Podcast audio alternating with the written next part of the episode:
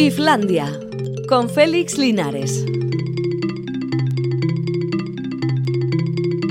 A Rachaldeón, son las 4 y 5 minutos exactamente, es el comienzo en que comienza Iflandia. Como es habitual en todos los días laborables, aquí tenemos un recorrido por la cultura, a veces la más inmediata, a veces la que tomamos con una cierta distancia temporal y física también. Pero bueno, en cualquier caso siempre está bien para un lunes como el de esta semana, que es seguramente la semana más tontita del verano, por aquello de que había gente que hasta ahora no cogía vacaciones hay otros que todavía no las han terminado. Yo creo que, por lo menos en las ciudades, otra cosa es la playa, el, fluido andar de la gente es cada vez más tranquilo y también hay menos gente caminando. Así que, bueno, pues eh, igual es el momento perfecto para hacer algo por la cultura y dedicarle unos minutillos. Nosotros aquí cincuenta y tantos, o sea que espero que la cosa vaya bien. Vaya bien, por lo menos en algún sentido. Alberto Zubeldia, bien. Por mi parte, bien, pero luego está el informe ese del clima que dice que somos nosotros los culpables de que el planeta vaya como va. Y yo quiero decirle a los que han hecho el informe que culpa mía no es, que más o menos cumplo con la normativa que trata de evitar justamente que el planeta se caliente excesivamente.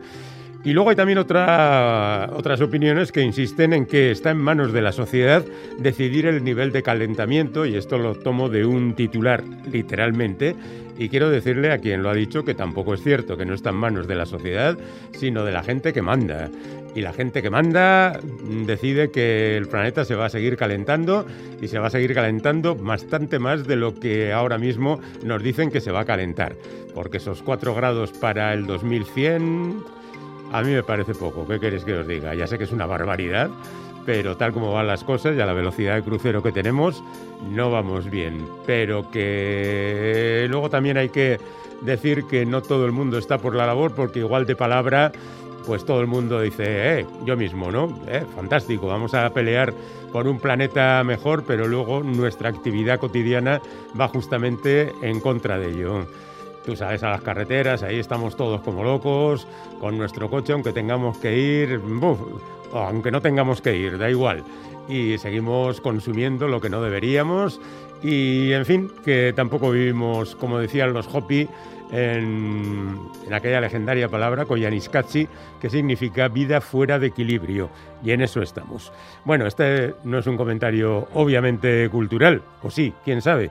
Lo que sí es cultural es el comentario sobre Johnny Depp, que va a ser eh, premio Donostia. Y nos preguntamos si verdaderamente va a ser el único de este año.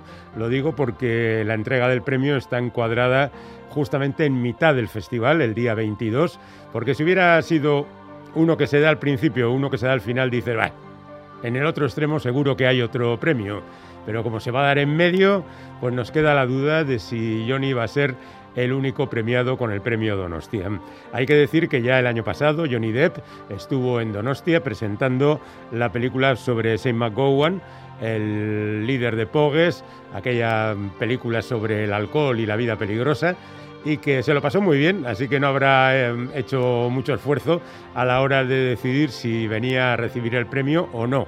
Otra cosa es la polémica que desde hace bastante tiempo acompaña a Johnny Depp en torno a sus relaciones familiares, porque ha sido juzgado y, bueno, pues ha habido sentencia condenatoria y probada, dicen, de ciertos maltratos a su exmujer Amber Heard.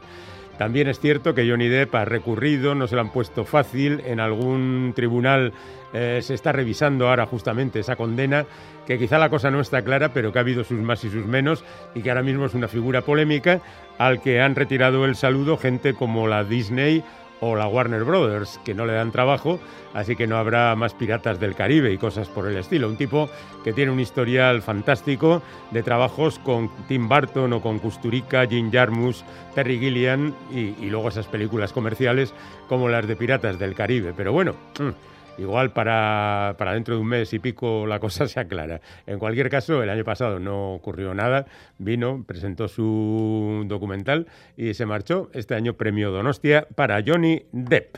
Supongo que en Estados Unidos los que mm, ahora se han vacunado los adolescentes fundamentalmente que se han vacunado y que no han pedido nada a cambio, estarán tomando buena nota de las muchas preventas que están consiguiendo los que decidieron no vacunarse. Ahora un iPad.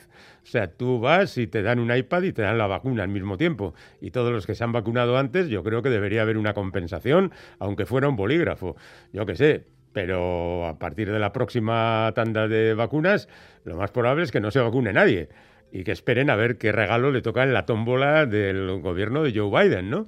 Eh, a veces hacen cosas con interés y sin mirar mucho más allá y no nos damos cuenta de que a veces la cosa puede complicarse en las siguientes cosas.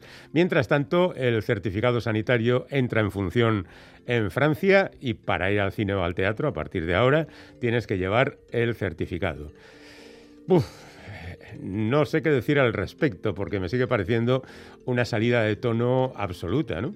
Y es como para quejarse y no ir si algún día se propone alguien implantarlo aquí.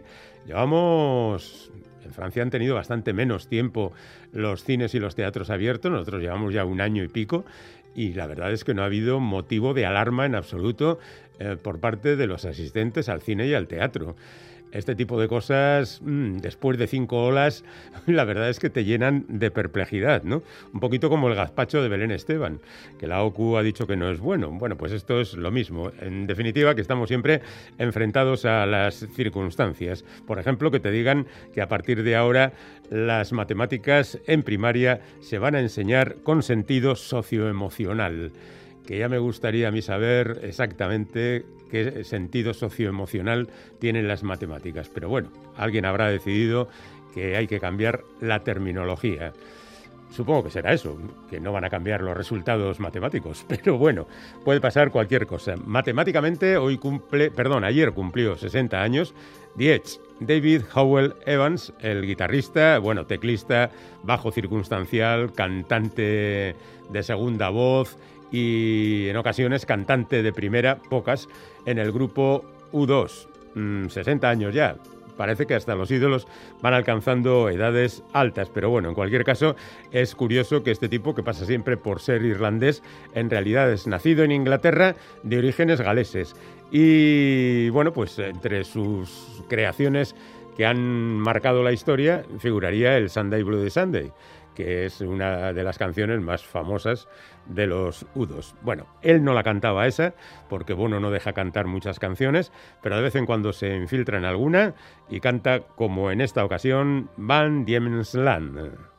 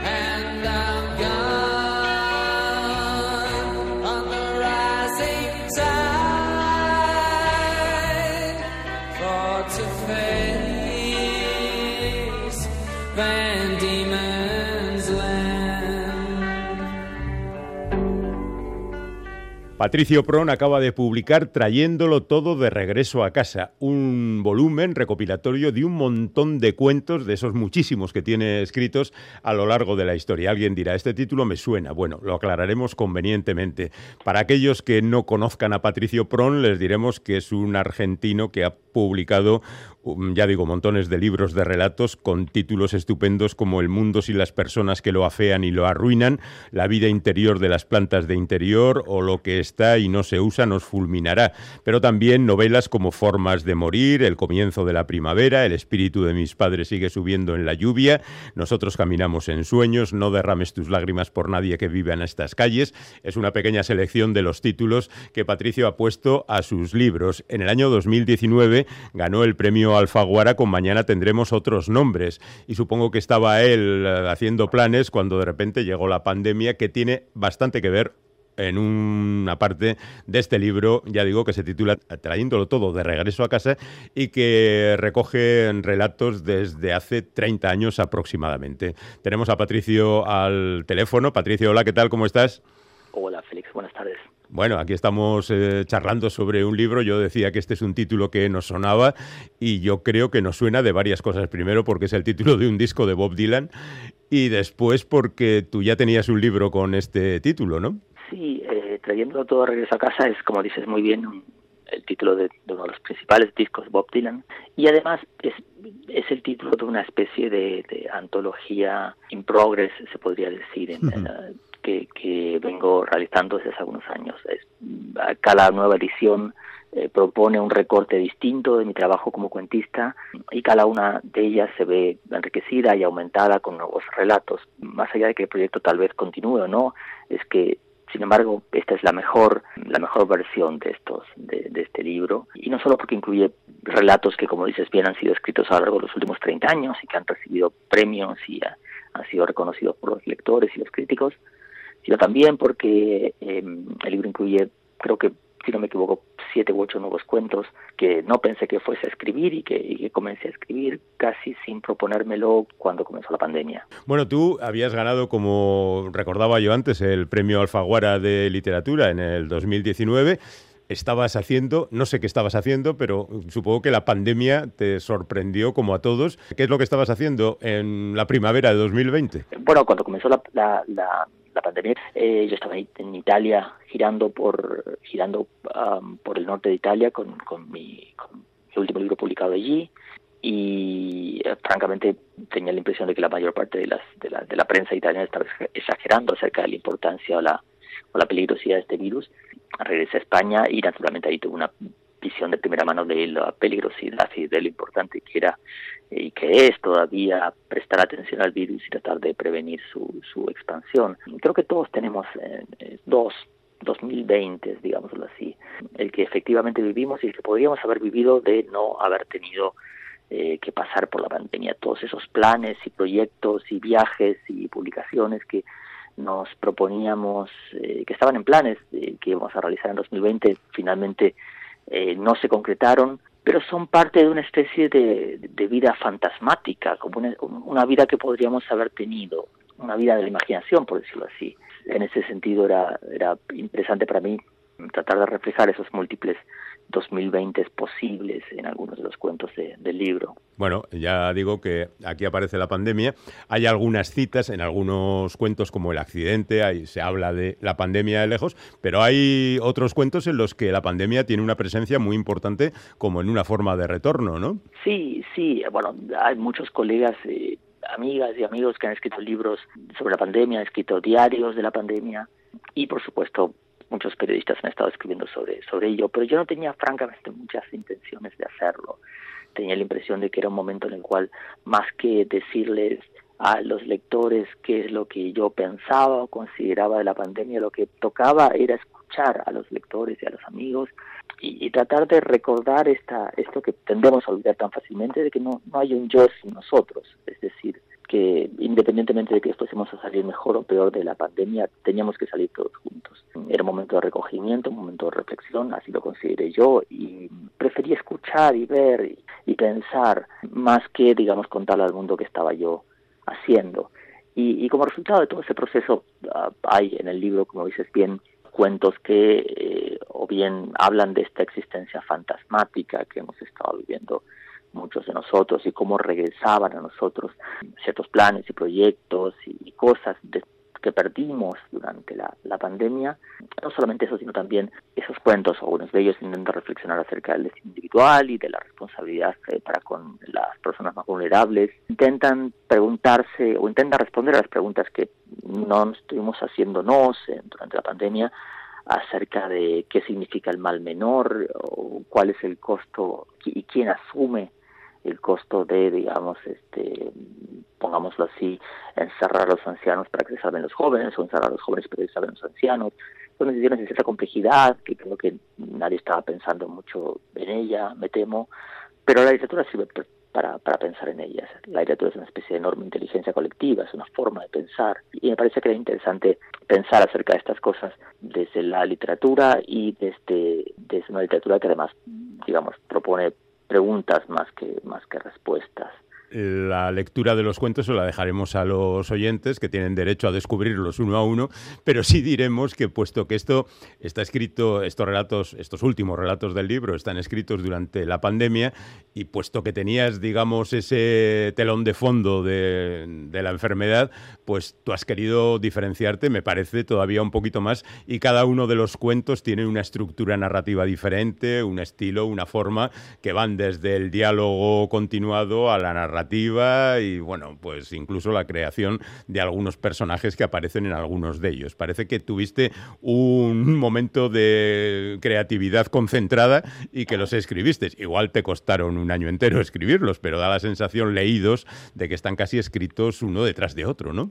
Sí, realmente fue, fue como tú lo describes, cuando este libro va a ser publicado de haberme ayudado la pandemia, este libro va a ser publicado en noviembre del año pasado. Mis editores decidieron acertadamente demorarlo para ser publicado en un momento en el cual, digamos, la, todos tuviésemos la cabeza puesta en otras cosas que no fuesen sencillamente el número de, contagiados y demás. Y fue una gran suerte que, ellos demorasen la publicación porque sin yo quererlo, sin proponérmelo, comencé a escribir cuentos de nuevo, que son los, los cuentos que aparecen en, este, en la tercera sección de este libro, y que, como dices bien, eh, fueron escritos prácticamente sin que yo me lo propusiera y, muy rápidamente y al hilo de las de las conversaciones y de las preocupaciones que estábamos teniendo todos en ese momento. Mi pregunta, sin embargo, era si se podía escribir acerca de la pandemia sin decir jamás la palabra pandemia, eh, sin utilizar jamás la palabra virus y, tratando de, eh, además, de proponer una serie de formas narrativas que no, no están, no son utilizados habitualmente en el cuento en, español. Aquí hay eh, cuentos que han sido reordenados eh, alfabéticamente y producen un sentido bastante distinto al que podrían producir si fuesen, si hubiesen sido publicados de manera consecutiva o convencional. Eh, hay cuentos escritos con, con chat, chatbots de, de internet, hay cuentos que son decálogos, hay cuentos que, que apelan a las estructuras canónicas eh, de introducción, nudo y desenlace, pero a su vez hacen una cosa completamente distinta. Casi podría uno decir que son el tipo de cuentos que eh, en cualquier lugar van a decirte que no se deberían escribir y que, y que en cualquier caso que como lector no deberías leer.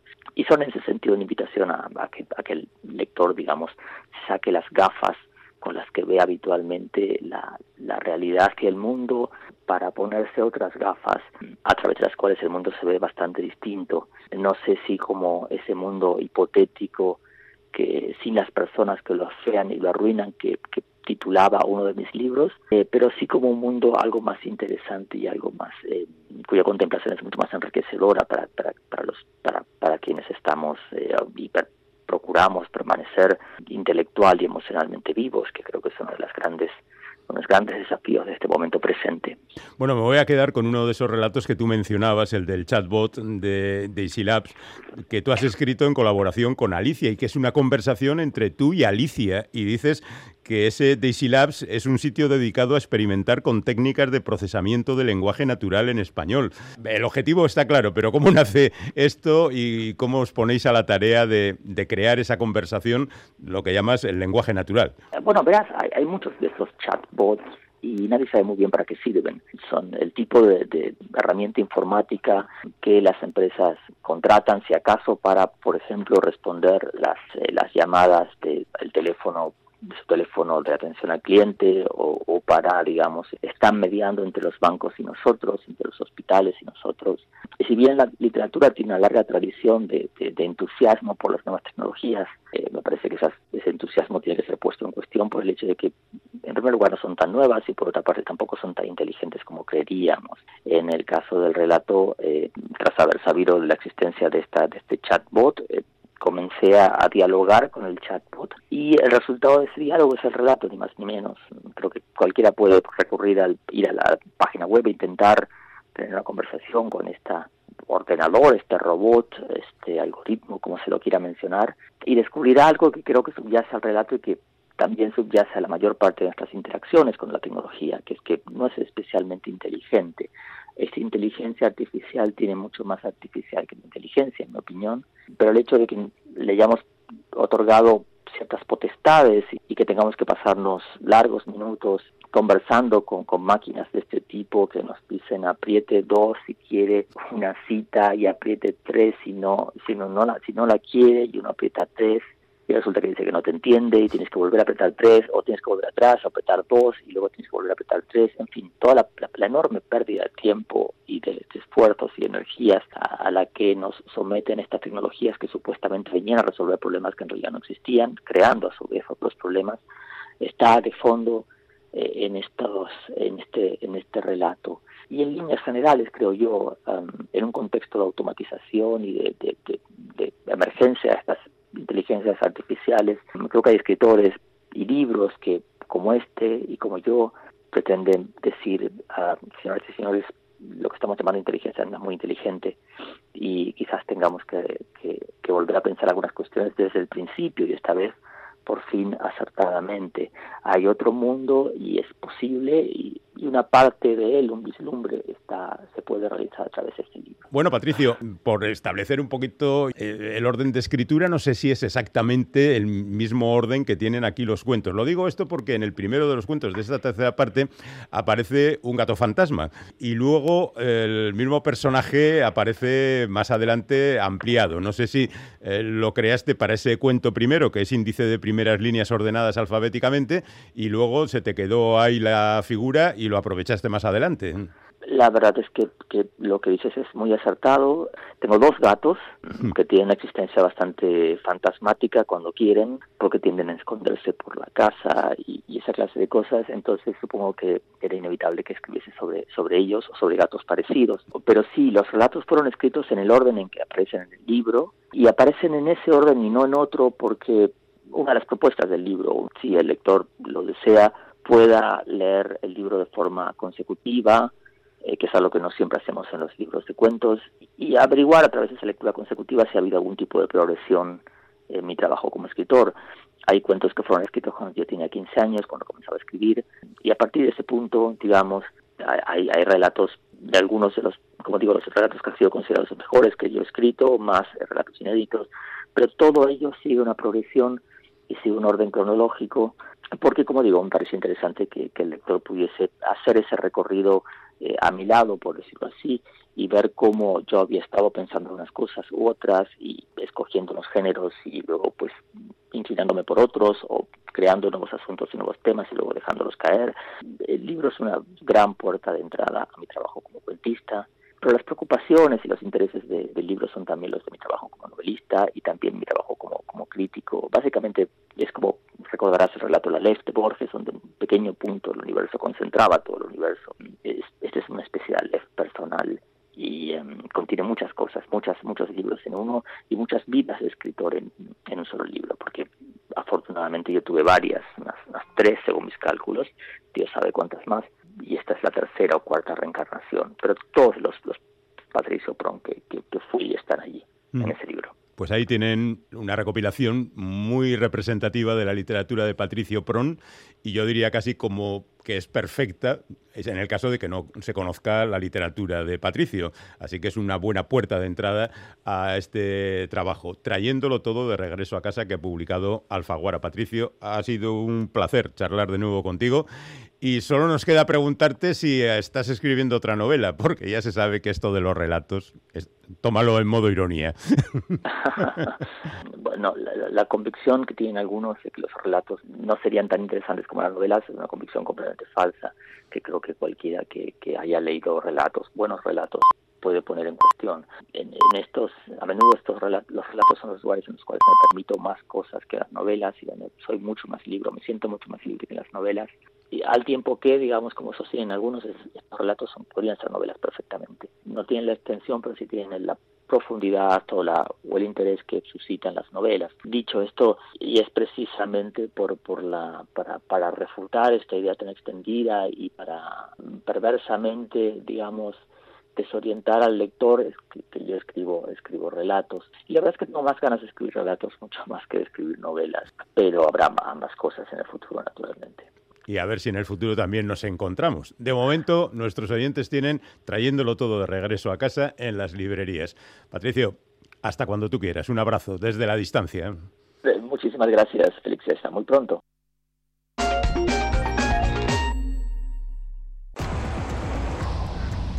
Después de meses de angustia, de incertidumbre, llega el momento de competir, de brillar, de disfrutar, de mostrarnos ante el mundo. Vamos aún a la pasión para los Juegos de Tokio. Fundación Bass Team, locura por el deporte. De la mano de EITB. Vive la aventura en el barranco perdido. Descubre el fascinante mundo de los dinosaurios. Conviértete en paleontólogo. Siente la emoción de escapar de estos depredadores en el circuito de multiaventura. Deslízate por el largo cuello de un brachiosaurio y bañate con dinosaurios en la playa Cretácica. El Barranco Perdido, Enciso, La Rioja. Más información en elbarrancoperdido.com.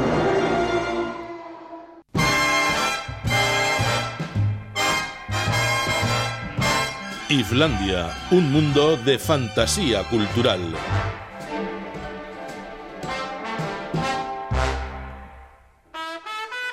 Ramper soy yo me llamo Ramón Álvarez Escudero. Nací en Madrid en el año 1892 y fallecí en Sevilla el 5 de enero de 1952. Y hoy que por fin alguien me mira, que por fin alguien me ve, ustedes no saben quién es Ramper.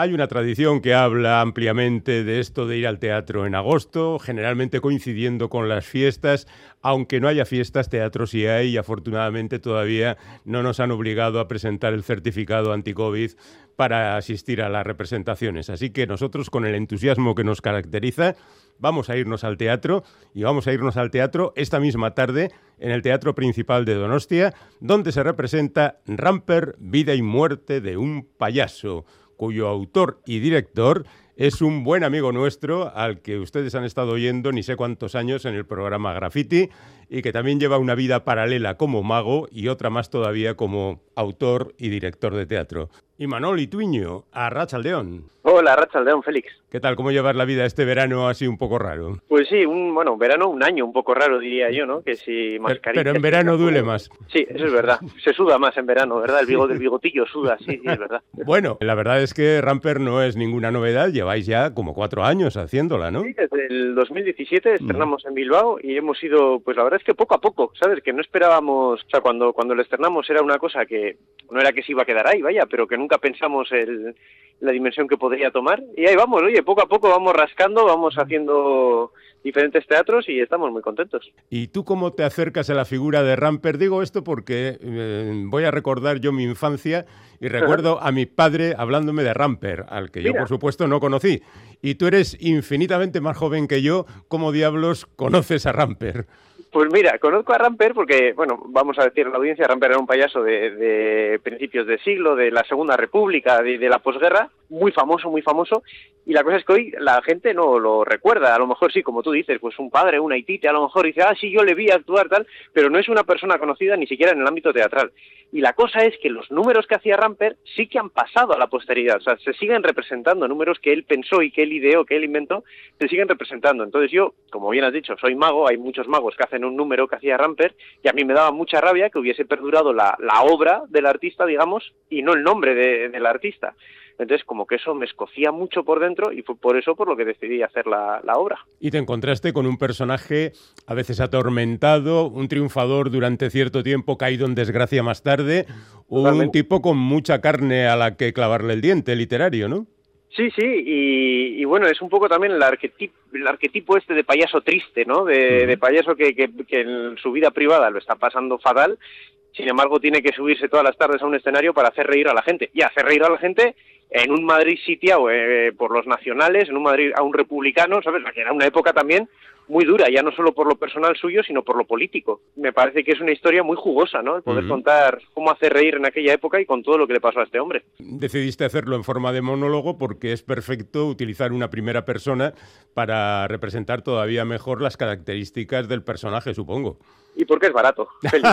Seamos realistas. Claro. No, pero sí que es verdad que, que no, yo no veía, por ejemplo, una, una recreación entera de un número de Ramper, es decir, que fuese desde principio a final como si fuese un espectáculo de Ramper, me uh -huh. parece que eso no tendría tanto sentido. Entonces sí que jugamos con la dicotomía esa de que a veces nos habla Ramón, que era el, el actor que interpretaba a Ramper, y a veces nos habla el payaso, ¿no? Entonces los momentos más dramáticos y más trágicos sí que los lleva los lleva Ramón, digamos, uh -huh. pero hay veces pues que el, el payaso se desata y, y, hace los no los números que hacía Ramper, porque tampoco se puede saber a ciencia cierta cómo lo hacía, pues porque no hay muy poquitas grabaciones de la época y las que hay además son son mudas, pero eso pues lo hemos intentado recrear, intentar crear chistes con el mismo humor que usaba él y así. Bueno, en cualquier caso estamos hablando de un mito y como muy bien decía Imanol, pues hay mucha gente que no tiene ni idea y seguramente será un gran descubrimiento.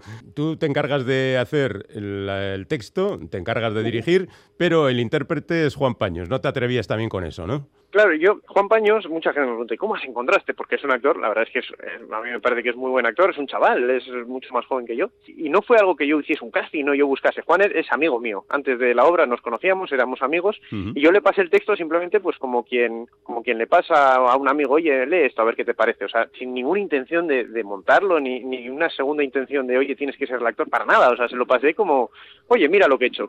Y él dijo, oye, esto tenemos que hacerlo. O sea, fue realmente el motor de hacerlo fue él. Si no, si no hubiese dicho él hacerlo, creo que yo no hubiese tenido la, la valentía esa de decir, venga, vamos a hacerlo. Realmente yo creo que somos, que somos un equipo. Muchas veces dicen, no, él es el actor, tú el directorio. Bueno, realmente ha sido algo bastante coral y estoy muy contento con ello. Bueno, ¿y, y por qué lo escribiste si no pensaba representarlo? Porque en principio el texto era teatro breve. Fíjate, hora y veinte que dura ahora, en principio era una obra de teatro breve para uh -huh. el concurso de teatros que, de textos teatrales que hace Tartean Teatro y Café Bar Bilbao. Lo escribí por presentarlo al concurso, que gané el concurso ese año, 2015, pues el texto que le pasé a Juan, Juan dijo esto tenemos que montarlo y luego como comercialmente un teatro breve pues es más difícil darle vida, amplié un poquito el texto, ahí así que trabajamos conjuntamente, seguimos con la investigación, llegamos a hablar con el nieto de Ramper, que eso fue muy especial, y bueno, claro, el nieto de Ramper que tiene setenta y tantos años. Claro, eh, claro. La, la, palabra nieto nos viene un niño, pero no, no, claro, el nieto de Ramper es, es un señor, ¿no? Eh, ¿Y, ¿Y tenía memoria de su abuelo? Claro, él lo vio, lo vio actuar, eh, murió, Ramper murió cuando él tenía ocho años, me parece. Entonces, uh -huh. bueno, él tenía un recuerdo de ir al circo Price con él, porque Ramper tenía un asiento en el Price siempre reservado. Por si a él le apetecía ir, él podía ir. Uh -huh. ¿Sabes? Como si fuese el alcalde de la Qué ciudad. bueno. Entonces él recuerda ir al Price con su abuelo, recordaba, hay una, en la función utilizamos una canción que es la que el propio Ramper usaba para salir a escena. Y claro, eso no está documentado en ningún sitio, eso nos lo dijo el nieto. Sí, salía con una canción que no recuerdo el título y nos la tarareó. Y estuvimos días gracias a un tarareo, fíjate tú, intentando buscar qué canción era esa y la encontramos. Hombre, eso se pone en la aplicación Sazam y te sale. Claro, eh, sí, otra parecida, pero efectivamente, sí, sí, a eso ha llegado Internet, sí, a tararear para encontrar canciones, tal cual. Oye, y de paso ya montáis una compañía teatral con Camisa Teatro, ¿no? Claro, sí, porque hacer una obra y quién quién produce esto, quién quién lo hace, pues normalmente es al revés, ¿no? Se crea una compañía y la compañía luego crea una obra. Pues en este caso fue, mira, tenemos la obra, necesitamos una compañía que dé soporte a esto, ¿no? ¿Cómo nos vamos a llamar? Pues se nos ocurrió un perro con una camisa, nos hizo gracia y somos can camisa, pues ya está, pues somos muy tontos también. Oye, eh, pero han pasado ya cuatro años desde el comienzo de esto. ¿Qué más actividades eh, con camisa habéis tenido? Pues fíjate, en febrero de 2020 eh, hicimos una obra, El mago en la botella se llamaba, en la que cambiábamos los papeles. Eh, Juan me dirigió a mí, yo era la persona en escena, era un espectáculo más de magia, teatral también, pero no, no tan dramático, digamos, y donde pues la magia tenía más peso que, que, la historia. Y lo estrenamos, tuvimos la buena idea de estrenarlo en febrero de 2020. Una fecha perfecta. Una fecha perfecta para, a partir de ahí, vamos, matarse a hacer espectáculos. Así que por lo que sea, pues no hemos vuelto a hacer, no sé, no sé si... Bueno, ahora cuando termine esto, ya tenéis ahí en la recámara entonces una obra y lo que vaya saliendo, ¿no? Sí, sí, eso es, eso Mm. es. Oye, y al margen de eso, Imanol, ¿cómo va tu actividad mágica? Porque tú, la verdad es que tienes cantidad de bolos, ¿no? Bueno, sí, la verdad es que fíjate, a, a diferencia de, del circo y así, que sí que se ve más en verano, eh, la magia, no, no, sé por qué, como que se tiende a programar más en, en interior. Entonces, es verdad que para los magos la época fuerte es en, en, Navi en, Navidad e invierno, porque pues eso, en casas de cultura, en, en, teatros, en pueblos y así. En verano suele estar más tranquilo, que también lo agradezco para uh -huh. descansar un poco. Pero bueno, yo te he visto a ti hacer magia en la playa, tío. Efectivamente. Y, y vestido, ¿eh? que nadie piense aquí. Efectivamente. Es fácil hacerlo rodeado por todas partes de espectadores, a plena luz del día y, y en un ambiente de ese tipo, o es bueno, más complicado. Es, es divertido, es divertido porque, claro, te hace también pensar el que puede, el, el estar rodeado para un mago es, es, un reto, ¿no? También. A ver porque, dónde bueno, escondes las cosas. Claro, a ver, ay, te he visto la mano en el bolsillo, te he visto tal cosa, es, es un reto, pero, pero está bien también, porque muchas veces la gente piensa que es todo habilidad manual, que es tal, pero bueno, también el desviar la atención, el decir tal palabra para que, bueno, es, está bien, es posible hacer magia rodeado, vaya. Bueno, bueno, en cualquier caso, hay aquí un entusiasta de las artes escénicas en, diríamos, prácticamente todas sus dimensiones, que ahora, por ejemplo, vuelve de nuevo al teatro con este Ramper, Vida y Muerte de un payaso, ya digo, desde hoy y hasta el miércoles en el Teatro Principal Donostiarra, ¿no? Eso es. Dime, Donosti dime. Es, es, una plaza muy importante para nosotros porque Ramper, cuando empezó a actuar, eh, actuaba con su hermano. Eran Ramón y Perico. Entonces de ahí viene el nombre Ramper, que eso es muy bonito. Es una cosa que se hacía mucho antes, que el, el nombre artístico viniese del nombre real, ¿no? Y en Donosti fue la primera vez que Ramper se subió solo a un escenario, porque su hermano murió haciendo una acrobacia en la concha. De hecho, está enterrado aquí. El hermano está enterrado en, no en la concha, porque sería un poco sí, claro. pero vaya, lo enterraron aquí en, en, el cementerio y es muy especial volver a llevar la historia de Ramper al sitio donde realmente empezó. Bueno, vosotros habíais estado en Donostia antes con esta obra. En... Sí, estuvimos en, en el, el Victoria Eugenia abajo, en la sala de abajo, uh -huh. pero lo bonito es que, claro, la sala de abajo del Victoria Eugenia es algo bastante moderno, pero el principal guarda, pues lo, no sé cuántos años tienen los asientos que hay ahora, pero vamos, la estética del principal realmente sí que es de principio de siglo y, y es un escenario que estamos seguros que Ramper pisó en algún momento de su carrera. Uh -huh. Entonces, devolverle ahí es especial. Y tenéis un poco frikis de eso, pero nos gusta. ¿Y tenéis más actuaciones con Ramper a lo largo del verano? O... Sí, en agosto, el 23 de agosto, uh -huh. eh, pues en dos semanitas, estaremos haciendo lo que será muy especial también en Orio, en la carpa de Buresircua.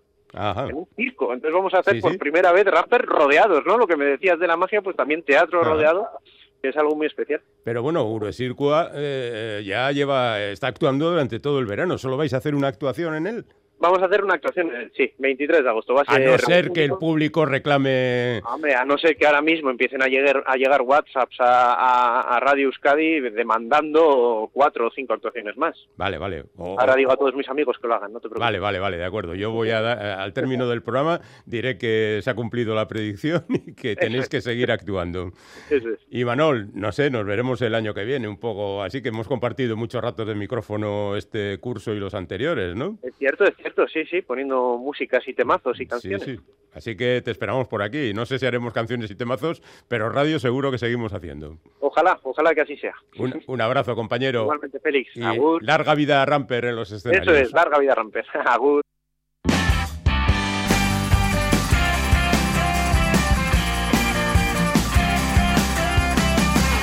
Radio Euskadi. Saber escuchar.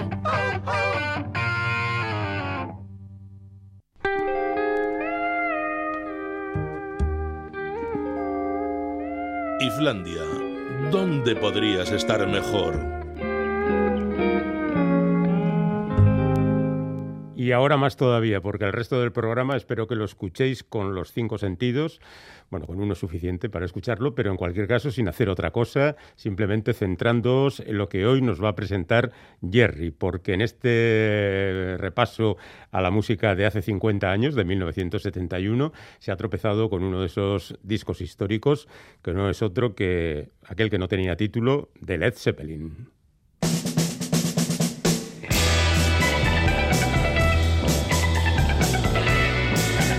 Kaiso y bienvenidos a 1971 a través de algunas de sus obras musicales más significativas.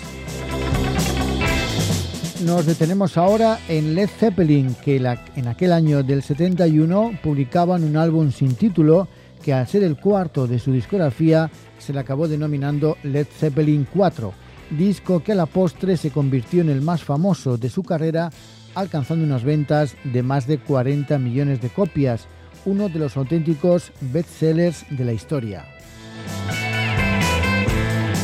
La grabación tuvo un largo proceso, en parte por las dudas generadas por el disco anterior, y aunque el ambiente de este álbum varía entre el blues y el folk rock, incluso con la colaboración de Sandy Denny de los Facebook Convention en un tema, se inicia con un puro y poderoso hard rock titulado Black Dog. A pesar de que el perro negro del título no apareciese en ninguna estrofa, se trataba de una especie de homenaje a un perro labrador que solía husmear cerca del estudio y al que solían dar de comer. Musicalmente la canción surgió de un riff de Muddy Waters, concreto de su tema inicial de su álbum Electric Mad de 1968. Así sonaba con Led Zeppelin.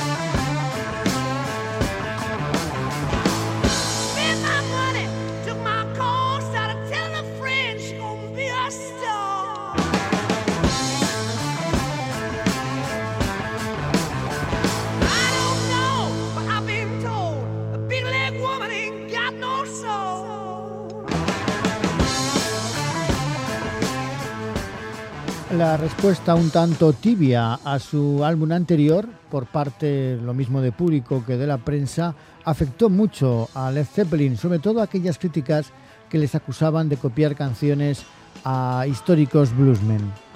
Por eso este disco aparece con una enigmática portada sin título y sin nombrar en ningún momento al grupo.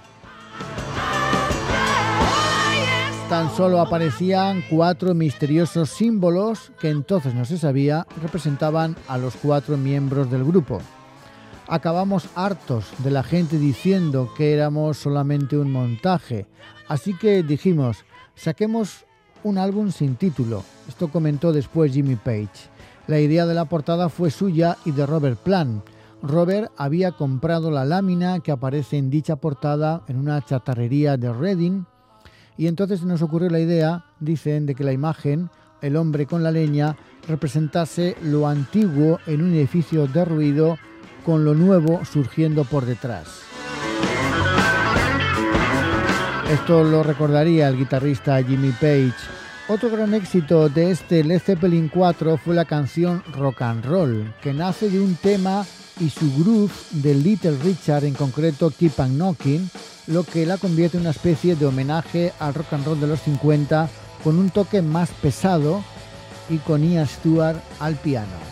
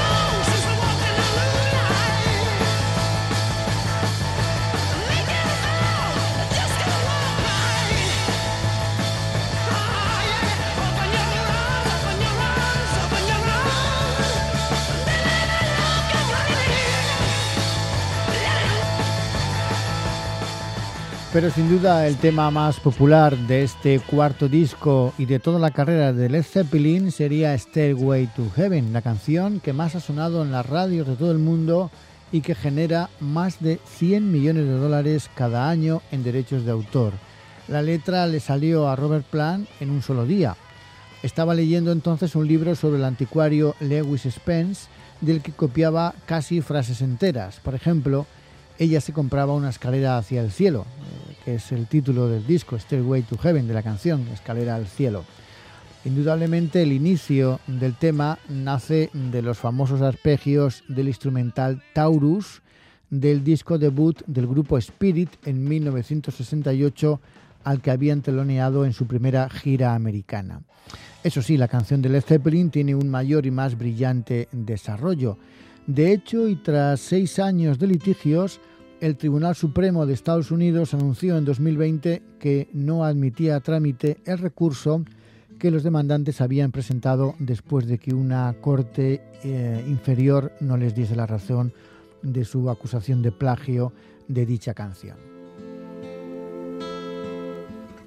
El jurado interpretó que el parecido entre ambas canciones se limitaba a una escala cromática descendiente de tonos, algo muy habitual en el mundo de la música, por lo que no podía ser susceptible de protección de derechos de autor.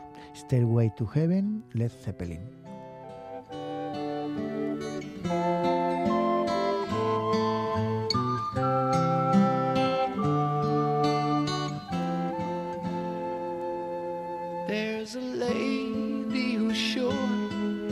All that glitters is gold, and she's buying a stairway to heaven. When she gets there, she knows if the stores are all closed, with a word she can get what she came for.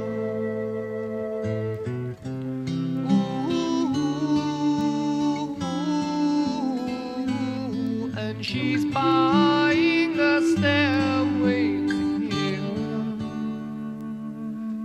A sign on the wall, but she wants to be sure. Cause you know sometimes words have two meanings. In a tree by the brook, there's a songbird who sings. Sometimes all of our